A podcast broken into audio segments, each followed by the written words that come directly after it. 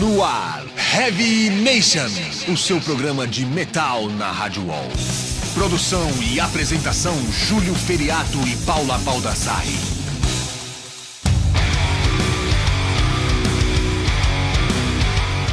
Fala, Headbangers! Começa agora mais uma edição do Heavy Nation, a 21 e e meu camarada Júlio Feriato estamos aqui com uma presença especialíssima hoje, né? Né, a presença de uma garota que com certeza é uma das garotas mais talentosas do metal nacional. E eu tô falando lógico. E de... mais belas. E com certeza. Uma das mais belas também. Tô falando de Dani Noden, vocalista do Shadow Side. Muito obrigada por me receber aqui hoje, é uma honra. E especialmente pelos elogios. Eu acho que vocês dois são um pouquinho exagerados, mas eu agradeço. Fala outra mina aí do metal nacional. Outra? Você acha linda? A Stephanie do Holiness é bonita, né? É verdade, ela é gata também, tem razão. Verdade. verdade. Bem, bem, lembrado. É, mandou bem. Eu Banda nova, legal. Acabou agora. Tá vendo? Viu? Você falou da Stephanie, linda absoluta, tá lá Stephanie. Verdade. Dani, é o seguinte, antes da gente começar a bater um papo, a gente vai falar aqui da nossa promoção, né? Que a gente tem promoção do Testament, tá sorteando um par de ingressos. Para isso, basta você responder a seguinte pergunta: O que você faria se esse fosse o último show do Testament, todos os ingressos estivessem esgotados? E aí, sei no show. A resposta mais criativa vai levar um par de ingressos para esse show. A gente vai anunciar o nome do ganhador no dia 13, lá no blog do Heavy Nation. E outra coisa, eu queria dar um toque também para a galera acessar a nossa página no Facebook, Programa Heavy Nation, procura lá o grupo, a gente aceita todo mundo, né, Julião? Isso aí. Então, beleza, vamos começar o programa com uma banda que se apresenta aqui em São Paulo no mesmo dia do Nuclear Assault, né? É aquela parada que a gente tava conversando com o Pompeu aqui semana passada. Tipo, nos anos 80 não tinha show, agora tem todo dia e dois shows no mesmo dia, né? É isso aí, vamos começar com Cheer, se é assim que se fala, com Take Your Tyrant. Hello, I am Harry Johansson from Tweer and you're listening to Heavy Nation. Heavy Nation.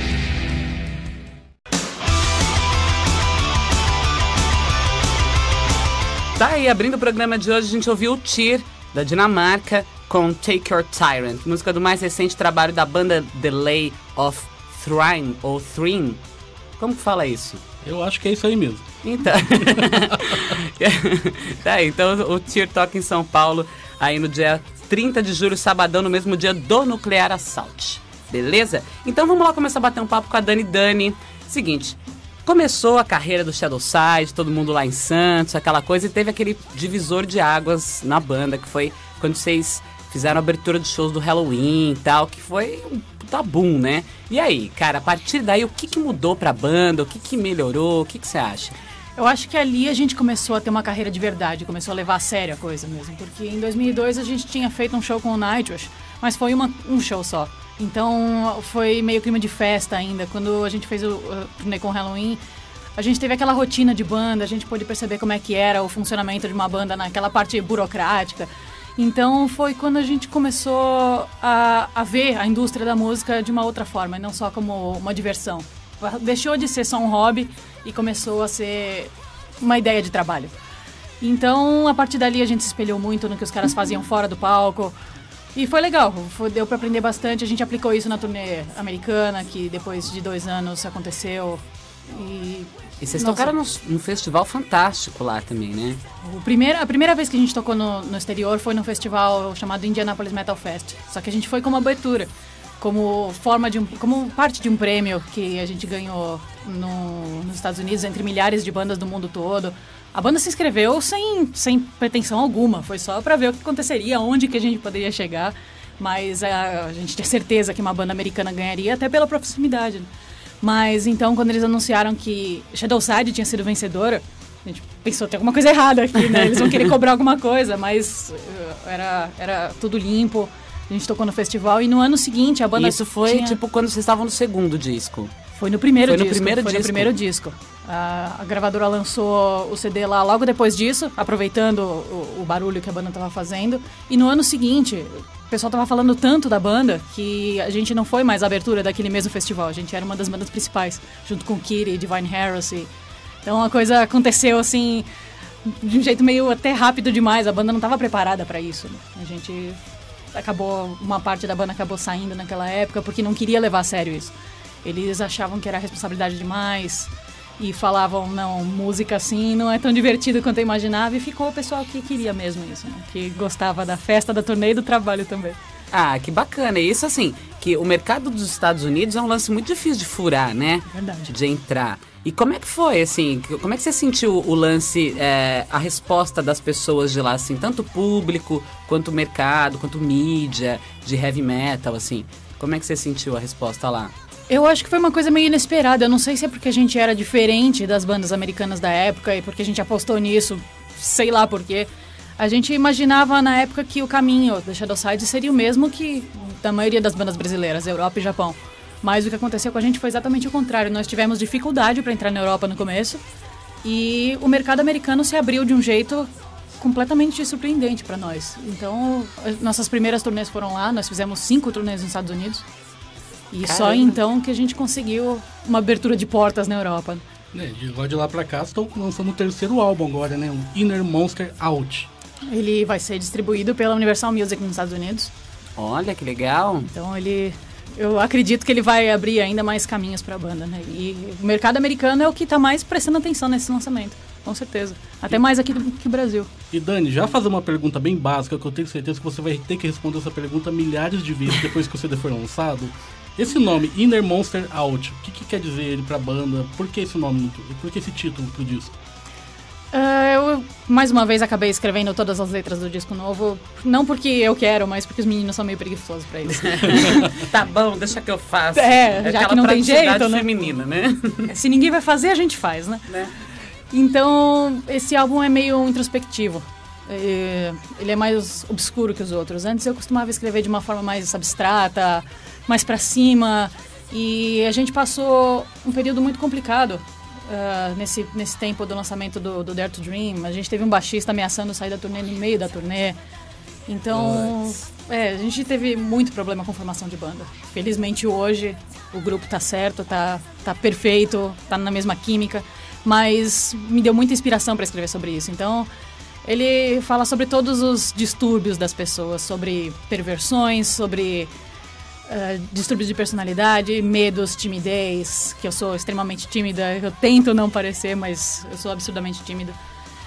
E alguns dos temas são é, déficit de atenção, um deles é violência doméstica. Eu nunca passei por isso, mas todo mundo Caso- sabe que isso acontece. Quase um lance psicólogo, né? né, É bem por aí. Essa coisa de inner monster out É bem por mesmo, aí. de você colocar os seus monstros Pra pra, fora. fora. É tá? exatamente isso. É, é de você colocar pra fora tudo que tem dentro de você que não necessariamente seria aceitável pelo mundo.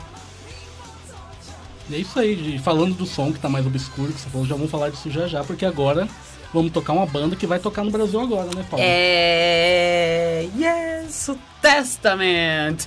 Tá aí, né? Um dos caras são um dos.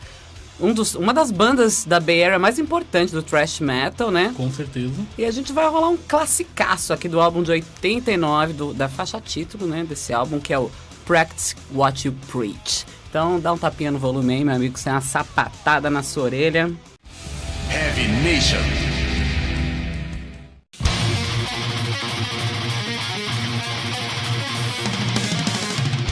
Tá aí, fechando o segundo bloco, a gente ouviu Celerata do Brasil com Enemy Within, a faixa que faz parte do álbum Skeletons Domination de 2008.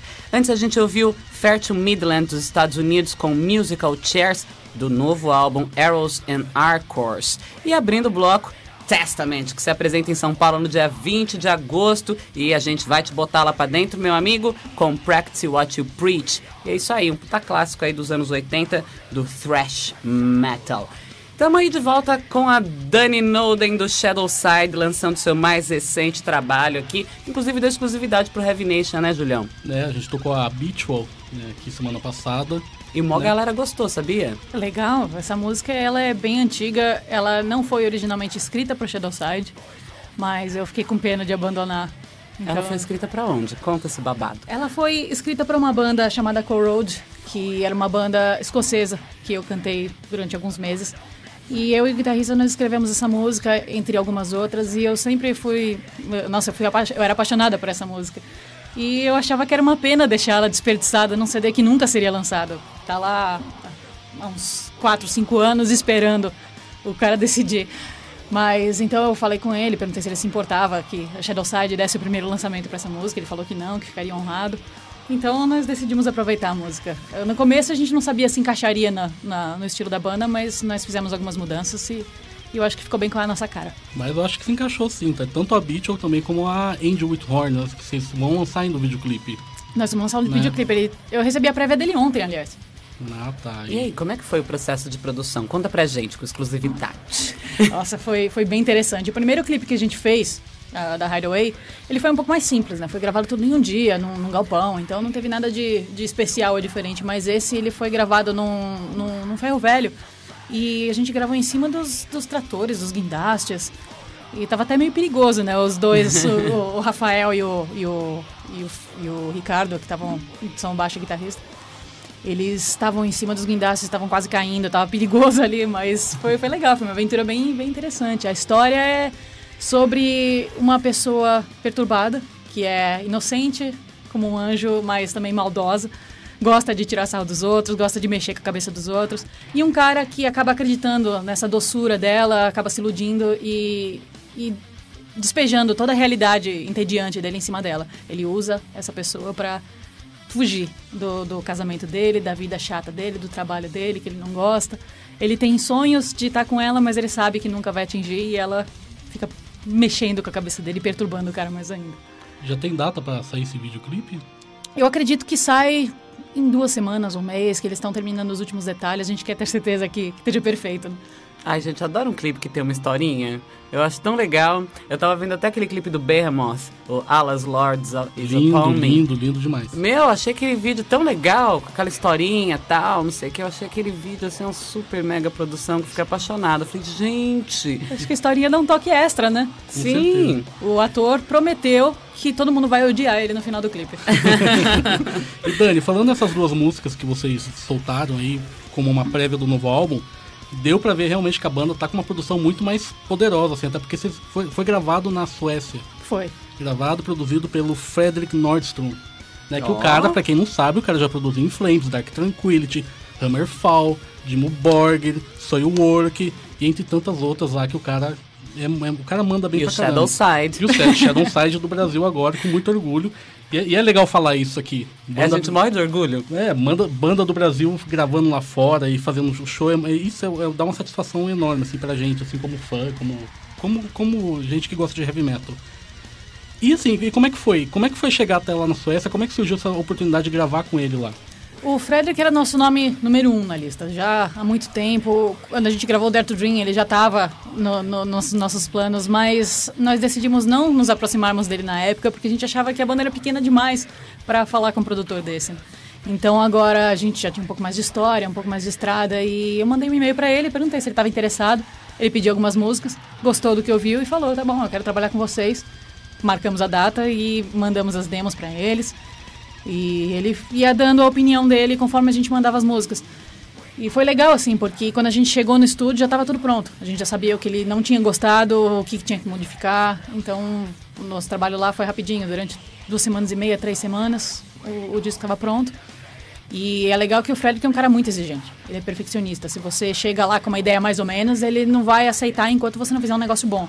Não adianta estar tá melhor do que o que você fez antes. Enquanto não chegar uma coisa que ele escuta e fala, isso eu gostei, ele não vai te deixar gravar.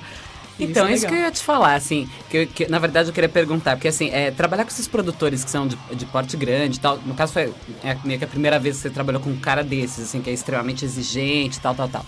Como é que você sentiu esse lance da diferença? Porque tem gente que às vezes leva por um lado meio errado, né? Tem muita banda que acaba falando, pá, o cara é mal mala. Mas eu não sei, queria saber, você leva isso como, sei lá, um aprendizado, como. Eu, que, como você vê isso? Olha, eu sei que muita banda que vai gravar lá com ele não gosta do jeito do Frederick, porque ele é muito direto, muito sincero. E isso acaba ofendendo as pessoas às vezes, né? Mas eu cheguei lá com o pensamento de que eu queria exatamente que ele falasse mal. Eu queria uhum. ouvir crítica, porque não adianta nada ele falar, ah, tá excelente, você canta muito bem, a sua banda é muito boa, e sair de lá com um produto mais ou menos, com você, CD mais ou menos. Você ouviu muita crítica? A gente ouvia durante a gravação, quando a gente mandava as músicas para ele, que ainda não tava no que, no que a gente esperava, no que ele queria, nós mesmos falávamos para ele, uh, não tenho certeza sobre essa música. E ele falava, realmente não tá legal, então vamos mudar. Só que o que é legal é que ele não mudava por nós, ele não fazia nada por nós. Tem É. alguns produtores que metem a mão, que, que criam pela banda, mas ele não criava. Ele falava, isso daqui não tá bom, volta, vai lá pra, pra outra sala e vai criar alguma coisa, enquanto eu vou gravar outra coisa. E isso foi, foi bem legal. Ele estimulava a criatividade, deixava a banda fazer o disco, ao mesmo tempo que ele era o nosso guia, né? O tempo todo ele tava lá pra impedir que a gente fizesse bobagem. Isso é sensacional, né? Eu acho que isso acaba refletindo bastante no trabalho final da banda, né? Que às vezes você pega álbuns, que às vezes as bandas nem acabam comentando isso publicamente, mas, por exemplo, tem, sei lá, a, a bateria da banda. O batera simplesmente não foi gravar, porque, sei lá, por N motivos, e o cara teve que terminar, o produtor que termina as coisas, né? Isso acaba assim, pro fã, beleza, que o fã não tá ligado às vezes, mas aí você fala, pô, bicho, olha que mancada, né? E isso é é um cara legal, gostei muito do, desse cara. Se tivesse uma banda, acho que eu ia querer produzir com ele também. ele trabalhou com, com o filho do Nicolas Cage. Olha. E ele falou que foi um inferno, porque o moleque não queria ouvir as críticas. Ele falou que ele costuma ter problema com as bandas americanas, que especialmente as bandas da. Califórnia. Eles são mais egocêntricos. É, né? ele comentou de uma cantora, que eu não lembro o nome agora, e também não ia Queimar queimar, a filme, moça né? aqui, né? Mas ele falou que ela tava super magoada, porque ele falava que o take não tava bom. E ela falava, eu quero ouvir um pouco de feedback bom, você não me dá nenhum elogio. E ele falou, então tá bom, vamos mudar o trabalho. E no take seguinte ele falou, seu take foi excelente, mas vamos fazer de novo. Sensacional, né? Adoro esse senso de humor. Bom, então vamos pra mais um bloco? Vamos aí, vamos aí agora com o Grave Digger, que toca no Brasil quando, Paulo? Sábado agora. Isso. Ou seja, pra você que tá ouvindo o programa, hoje é show do Grave Digger, então vamos todos. Clans are marching to Grave Digger tonight. The Reaper. Dá um tapinha aí, meu amigo.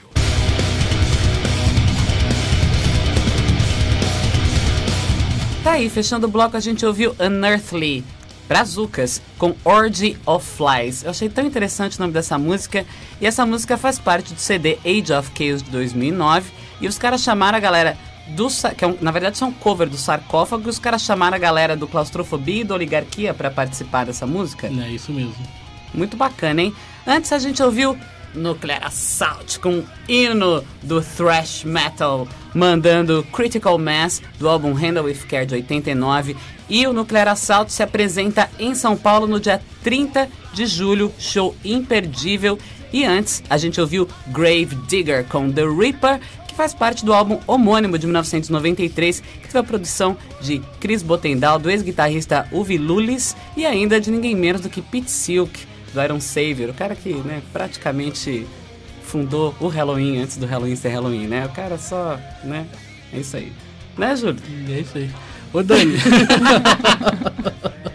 Adoro! vamos lá. Então... Ô, Dani, é o seguinte, o teu, o teu irmão mais velho, ele ficou, tipo, uns 10 anos sem escutar metal, e quando ele voltou, e quando ele voltou, ele- a cena tinha mudado completamente, e, e tinha muita banda já com, com vocal feminino. E hoje ele fala pra mim, ah, Julião, a, a- a mu- a mulherada salvou o metal, cara. E não sei o quê. Você acha que é isso mesmo? Olha, eu não sei se salvou, mas realmente deu uma cara nova, né? Pro negócio. Quando eu comecei a cantar, eu não, não tinha nada de, de- de metal com vocal feminino, tinha muito pouca coisa. Tinha Doro, que eu não conhecia na época, eu vinha conhecer muito depois. Mas quando a banda começou, então começou aquele, aquela explosão de vocal feminino. Começou com Nightwish, depois After Forever e, e depois veio Épica, é, muito mais gente. E, e foi legal isso. Deu um, o pessoal começou a prestar um pouco mais atenção na- na- nas outras bandas mais antigas que, que talvez não tinha tanta exposição, né? Eu acho legal. Deu uma. trouxe uma vertente nova pro metal. É, você se inspira em alguma dessas vocalistas ou não? Porque dá pra Não. perceber que o seu vocal. Né? É isso que eu ia falar. Ah, é, é justamente- É, porque dá pra perceber que o seu vocal não tem muito, nada a ver assim, com, essa mulherada. Assim. É porque quando eu comecei a cantar eu não escutava essas coisas, não existia isso, né? Quando eu comecei eu tinha 12, 13 anos, eu escutava... Eu comecei com Guns N' Roses, Skid Row, depois eu passei pra Judas Priest, Iron Maiden, então, de Purple. Aí depois eu fui começando a conhecer Halloween e as bandas mais atuais, né? Atuais né? para pro pessoal de hoje isso já é bem velho. Mas é, era isso que eu escutava e foi isso que moldou a minha personalidade musical, né? Depois eu comecei a escutar essas bandas com vocal feminino, eu gosto de muitas, até o instrumental de algumas me inspira, mas o vocal eu gosto de escutar, mas não, não me influencia, não chega a, a mudar alguma coisa na minha música. E falando em vocal também, é, nessas duas músicas que vocês é, liberaram do novo álbum, dá pra, perce dá pra perceber uma mudança no seu vocal também. Acho que você tá muito mais madura, assim, e acho que você acha que isso foi influência da, da produção também, e, e você como vocalista também melhorou muito, assim, eu acho, na minha opinião. É, fico feliz que você tenha gostado mais. Eu, eu acho que o tempo de, de estrada, né, a turnê com o OSP fez muita diferença, porque eu saí de uma turnê cantando todo santo dia durante dois meses pra, direto pro estúdio. Então não deu tempo de esfriar, não deu tempo de, de, de, de perder a forma, né? Eu tava focada na música e, e, também fez muita diferença passar dois meses dentro do estúdio, as, as, três semanas dentro do estúdio. Foram os dois meses dentro do ônibus, as três semanas dentro do estúdio sem fazer nada. Nós moramos no estúdio uhum. durante aquele período. Então era acordar e ir direto gravar não teve tempo para fazer mais nada, tava muito frio, tava, era muito longe. Então, simplesmente não dava para fazer outra coisa além de, de gravar, de, de trabalhar. Então foi legal isso. Não, eu costumava gravar em São Paulo, só que eu moro em Santos. Então eu tinha a opção de ficar em São Paulo no hotel, isso era praticamente hum. inviável. Ou viajar todo dia duas horas para ir, para voltar. E uhum. isso pode não parecer, mas mesmo eu não dirigindo naquela época, é muito cansativo. Então é, você. Porque é trânsito, São Paulo, aquele caos. Você acorda mais cedo. Então você chega no estúdio para gravar, você já não tá mais rendendo 100% do que você pode render. Mas lá, nossa, eu acordava e já tava do lado do estúdio, era só comer alguma coisa e ir lá gravar. Podia dormir a hora que eu quisesse, acordar a hora que eu quisesse, então foi excelente. Além da, da do tempo de estrada, desse, desses fatores todos, eu também queria experimentar algumas coisas novas. Eu não queria gritar o tempo todo, porque gritar todo mundo já sabia que eu, que eu conseguia fazer. Porque eu já tinha feito isso no, no Theater of Shadows, cantar um pouco mais eu já tinha feito no Death Dream, então nesse eu quis misturar um pouco mais, usar tudo que eu tinha. E espero que o próximo seja ainda melhor, mas esse eu fiz o, o máximo que eu tinha na época. E outra coisa, esse álbum também tem participações especiais também, né? Tem o pessoal do Dark Tranquility, quem mais? Fala, fala um pouco quem que tá participando. Tem o Bjorn do, do Soilwork, Soilwork. o Michael Stani do, do Dark Tranquility e o Nicholas Isfeld do Dream, Dream Evil. E como é que rolou a ideia deles participarem? O Nicholas foi, foi simples porque ele canta na, na, banda do Frederick, então a gente queria convidados naquela música porque é a Inner Monster Out. Então a ideia era ter os personagens, né? As vozes na cabeça. Banda do Frederick, o Dream Evil. O Dream Evil. Ele é guitarrista do Dream Evil. Então a primeira pessoa que veio na minha mente foi o Nicholas. Eu tinha feito uma parte mais pra voz dele, mais um power metal tradicional, então eu achei que ficaria legal o vocal dele lá. Eu gosto muito do Dream Evil. Então, e depois a gente foi atrás dos outros, dos outros cantores. O Bjorn foi a segunda opção, porque a ideia era ter um cara mais agressivo, até vocal gutural em algumas partes. Primeira vez que Shadowside usa vocal gutural. Né? e a gente fez o contato com o Bjorn através da Jasmine Sinclair, que hoje está trabalhando com a banda. Que legal! Ela, ela tem muito conhecido e foi, foi legal que ela trouxe o Bjorn pra gente. E no dia que a gente gravou com o Bjorn e com o Nicholas, o, o Mikael, do Dark Tranquility, foi junto com o Anders, o baterista, pra ver como é que tava ficando o trabalho no estúdio. Não era planejado ter ninguém do Dark Tranquility, eu sou muito fã da banda. Mas então eles foram lá conhecer a banda, ver como é que tava ficando o trabalho e de repente, enquanto o Bjorn tava gravando a parte dele, o, eles estavam falando alguma coisa em sueco e de repente o Mikael levanta e vai gravar. Ele perguntou para mim, pode? claro, imagina. Não, claro, claro que pode. E ele foi lá, ele gravou uma parte e ficou fenomenal. Que legal. Foi uma surpresa para mim. Muito bom. Então, esse álbum que tá para sair agora dia 14 de agosto, né? É, 30 de agosto nos 30 Estados de agosto nos Estados Unidos. Em setembro aqui no Brasil. E setembro no Brasil. Dia 14 de setembro, é isso? Dia 1 de setembro, o plano. Mas o pessoal que comprar pela Pledge Music tem o um site no é, nosso... Então tem uma pré-venda, né? É uma espécie de pré-venda e o pessoal vai ouvindo as músicas antes. Por que, que eu tô com o dia 14 na cabeça? Tem alguma coisa no dia 14 Nós não temos que sei o que, é. Mas tudo bem, gente, as pessoas não liguem pra mim que eu sou uma pessoa sequelada, viu? Ah, eu sei como. É o seu Inner Monster.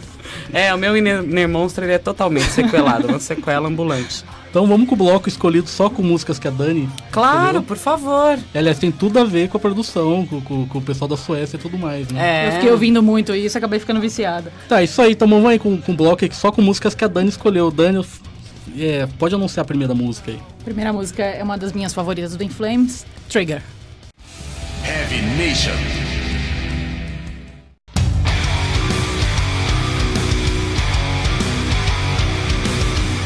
Tá aí, fechando o último bloco do Heavy Nation, a gente ouviu o bloco escolhido inteiramente pela Dani Noden, vocalista do Shadow Side, linda absoluta, como diria Júlio Feriado.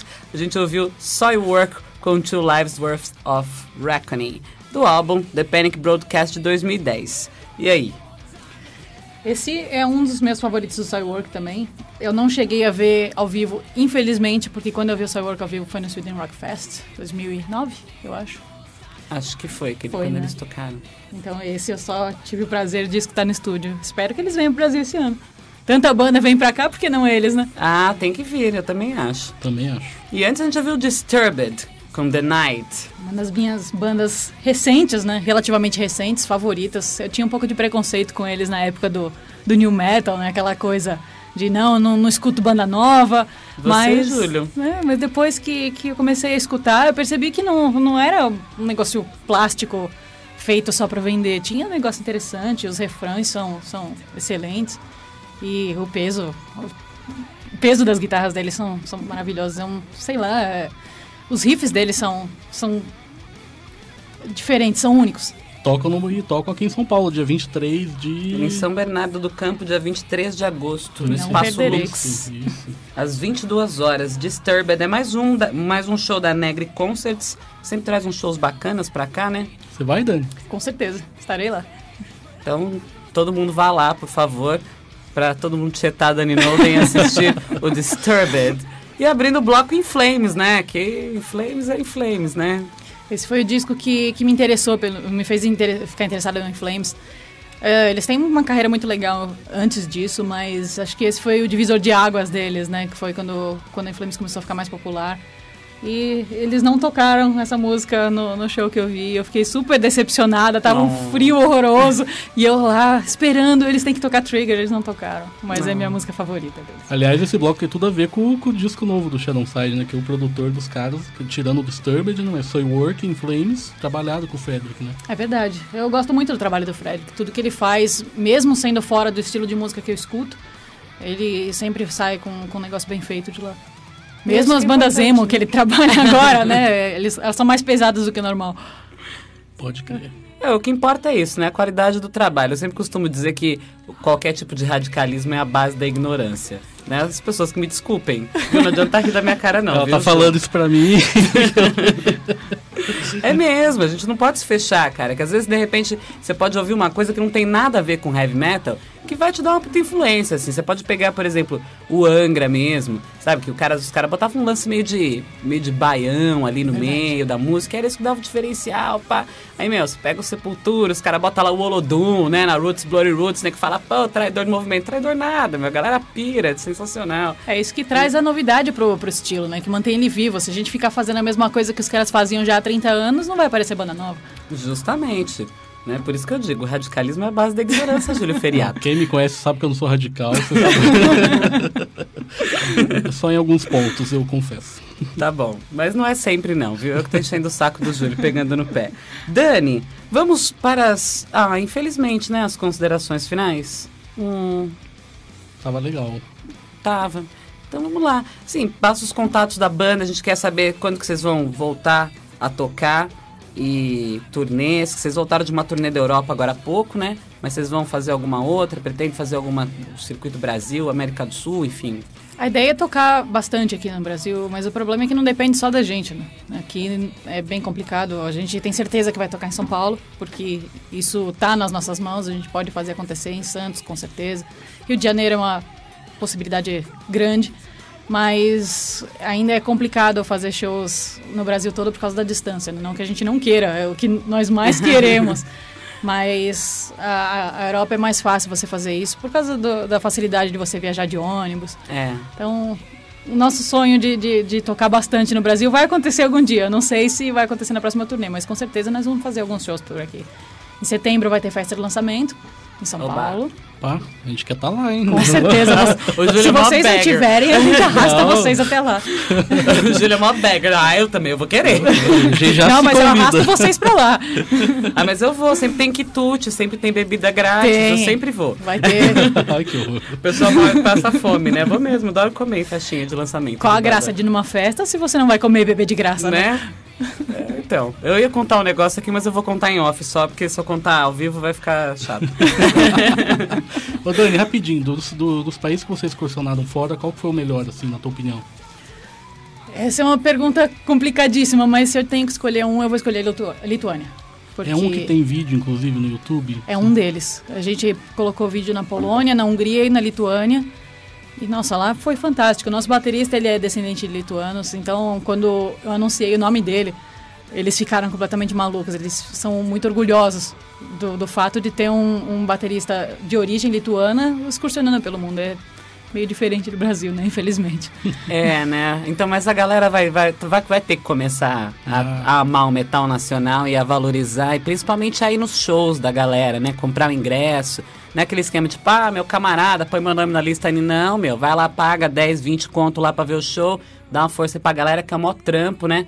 É, eu vejo que tem muita gente no Brasil que gosta, mas se você compara com a quantidade de fãs de metal no Brasil e a quantidade que aparece nos shows, É muito você vê pequena, que, né? que é pequeno.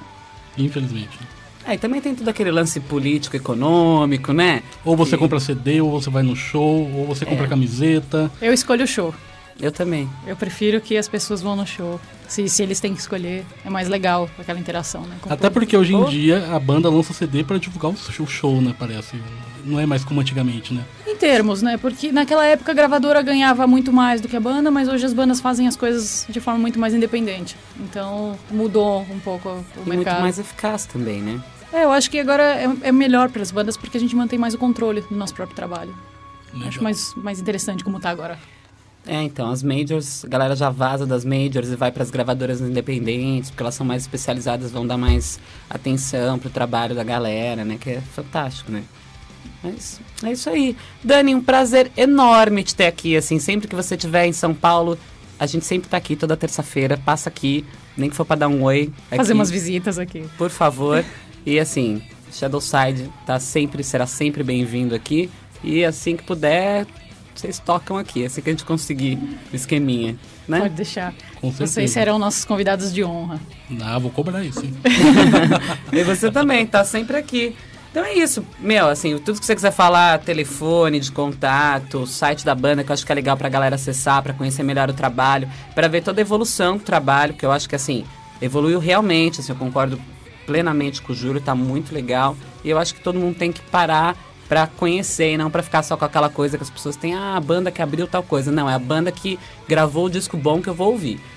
É, eu acho que, que vai valer a pena a curiosidade de todo mundo, porque realmente a gente caprichou bastante nesse trabalho. Foi, foi um, um disco pensado, cuidadosamente trabalhado, produzido. Então, mesmo que seja para com a intenção de falar mal, vai lá escutar antes.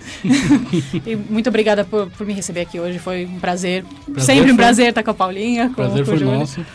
E foi muito legal. É, Muito prazer é obrigada. sempre nosso, a gente sempre quer você aqui. E agradecer ao Constabile também, que ele que agita tudo aí. Constabile, valeu, hein, cara. Aquele abraço. E obrigado, Felipão, também, que aguenta a gente aí, né, Felipão? Felipão é o nosso DJ que edita os programas e tudo. E Os aguenta. contatos, né? É. O site é www.shadowside.ws e lá tem todos os links pro nosso Facebook, MySpace, e-mails e telefones de contato. É só ir lá que tá o mapa para Ah. todos os nossos as nossas formas de, de contato. A banda responde e-mails também. Então, Como diz a Paula, arrasou. Arrasou, Dani. Então é isso aí. Muito obrigada mais uma vez e até a sua próxima aparição aqui no Heavy Nation, que vai ser muito em breve, né, Julião? Com certeza. Então é isso aí. Um abraço, valeu, Headbangers. E a gente se tromba aí no show do Grave Digger daqui a pouquinho. Falou, hein? Fui. Falou, moçada.